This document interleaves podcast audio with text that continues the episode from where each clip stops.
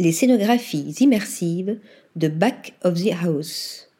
À la tête du studio de production Back of the House, on retrouve Anne-Sophie Prévost et Thomas Warren.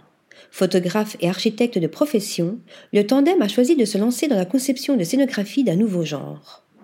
Que ce soit pour Acne Studio, Nina Ricci, Issey Miyake ou encore Y Project, Back of the House imagine des décors grandioses, certes, mais raconte également des histoires à l'intérieur. Entourés d'une équipe créative talentueuse, Anne-Sophie et Thomas possèdent plus d'un tour dans leur sac. Acumen vous révèle trois scénographies qui ont attiré son attention. Le défilé Acne Studio automne-hiver 2023. Pour Acne Studio, Back of the House tente une nouvelle approche.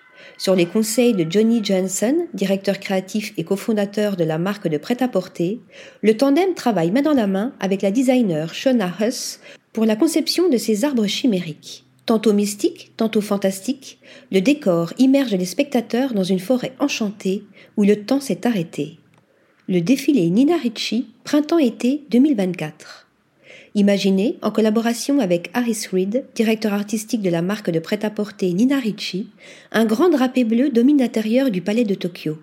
Comme par magie, les mannequins apparaissent et disparaissent tour à tour derrière l'œuvre textile.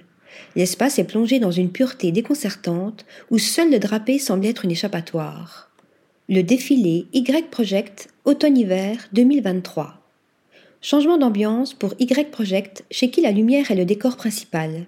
Ici, c'est le lieu qui dicte la scénographie et non l'inverse. Assis sur de longs bancs noirs, les spectateurs n'ont plus les yeux rivés sur une mise en scène à couper le souffle, mais bien sur les vêtements que portent les mannequins. Nos scénographies sont comme des pièces de théâtre, la luminosité est donc essentielle dans notre travail, conclut Anne-Sophie Prévost. Article rédigé par Marine Mimouni.